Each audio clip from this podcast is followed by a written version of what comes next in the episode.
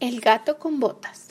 Hace muchos años, en un país no muy lejano, existió un humilde molinero que se veía obligado a trabajar duro para sacar adelante a sus tres hijos. Así, trabajando y trabajando, fue transcurriendo la vida hasta que el molinero se hizo viejo y le llegó el momento de abandonar este mundo. Cuando el hombre murió, sus escasas pertenencias fueron repartidas entre los hermanos. Al mayor le tocó el molino. Al hijo mediano le tocó en suerte el burro que durante años había ayudado a transportar los sacos de harina. Así que ambos quedaron felices. Pero cuando llegó el turno al hermano más pequeño, lo único que le quedaba era un gato. Al recibir el gato, se lamentó diciendo ¿Qué voy a hacer yo con un gato? ¿Y de qué viviría ahora? El gato que oyó sus quejas se acercó y le dijo. No te preocupes, vas a ver que vas a salir ganando.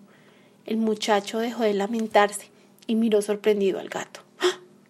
No alcanzaba a comprender en qué podría ser útil un pobre gato. El gato le pidió un saco y unas botas y le dijo, confía en mí. ¡Miau! Sin entender nada, el joven le dio lo que él pedía, pensando que nada perdería si le daba esas cosas al gato. Entonces el gato se puso las botas y se dirigió a un bosque cercano. Una vez allí abrió el saco y colocó en su interior una zanahoria. Esperó un rato mmm, hasta que... ¡Ah! ¡Un conejo! Se metió un conejo solito en el saco. Entonces en ese momento, ¡wash! El gato se abalanzó sobre el saco y se fue caminando con su presa al castillo del rey. Cuando el gato llegó a donde el rey, ofreció el conejo de parte del marqués Carabás, pues así el gato le quiso llamar a su dueño. El rey quedó asombrado, pues nunca había oído hablar del tal marqués y le dijo al gato, Dile a tu amo que acepto de buena gana su regalo y ordenaré para ti que preparen una rica merienda. A partir de ese día, el gato cazó diversos animales que ofrecía al rey, siempre en nombre del marqués Carabás. Al recibir estos animales, el rey estaba cada vez más intrigado y se preguntaba ¿Quién será el rey Carabás? No entiendo. ¿De dónde salió? Pensó que podría ser un hombre muy poderoso. Cierto día el gato se enteró de que el rey se disponía a salir de paseo. Entonces éste le pidió a su amo que se metiera al río, y el muchacho obedeció, pues no tenía duda de que su gato era genial. El inteligente gato hizo desaparecer la ropa de su dueño, y cuando oyó acercar el cortejo gritó ¡Miau! ¡Miau! ¡Socorro! ¡Socorro! ¡Ayuden a mi amo! El rey hizo detener la carroza para ayudar a quien tanto le había regalado y saber qué ocurría. El gato le explicó que unos ladrones le habían robado la ropa de su amo cuando éste se bañaba en el río y que por lo tanto su amo no podía salir del agua. El rey envió a un lacayo para que trajera el traje más elegante del palacio. El muchacho era en realidad guapo y así vestido, hmm, nadie podía poner en duda que era un marqués. Un día, la princesa salió de paseo con su padre. La la la la la la la la la. Y al verlo, se enamoró de inmediato. Y él, al verla, también se enamoró. ¡Qué lindo! Cerca de allí vivía un ogro feroz que aterrorizaba a todos.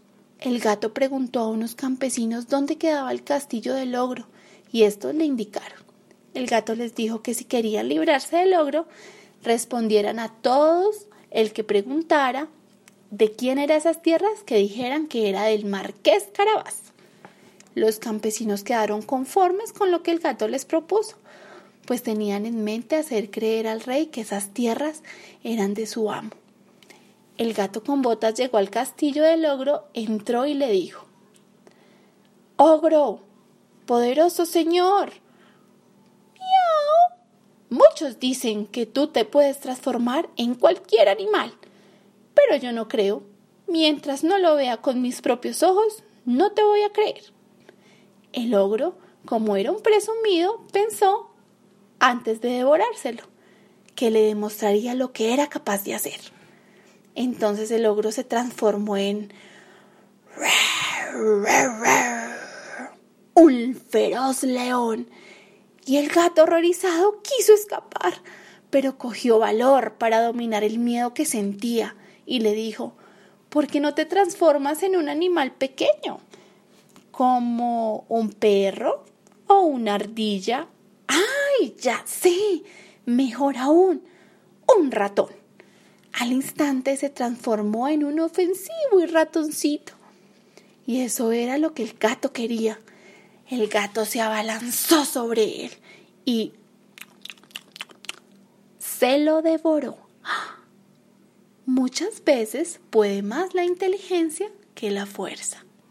Mientras tanto el rey, la princesa y el hijo del molinero paseaban, pasaron por delante del castillo y el rey quedó admirado al contemplar tan lindo castillo y para su sorpresa descubrió que en la puerta estaba el astuto gato con botas, quien lo invitó a entrar y le dio la bienvenida al castillo de su amo. El rey quedó plenamente convencido de que el marqués era un señor poderoso y digno de su esposa para su hija. Los jóvenes se casaron y en la boda participaron todos los habitantes del reino y los campesinos que habían vivido bajo el temor del ogro. Estaban tan felices y orgullosos del nuevo dueño del castillo y así el hijo menor de un humilde molinero llegó a casarse con la hija de un poderoso rey y todo gracias al ingenio y la astucia de un gato que se compadeció por la tristeza de su dueño y puso mucho empeño en servirle solo con la ayuda de un saco y un par de botas. El gato vivió tranquilo en el castillo y nunca más se preocupó de cazar para poder comer. Y colorín colorado, este cuento se ha acabado.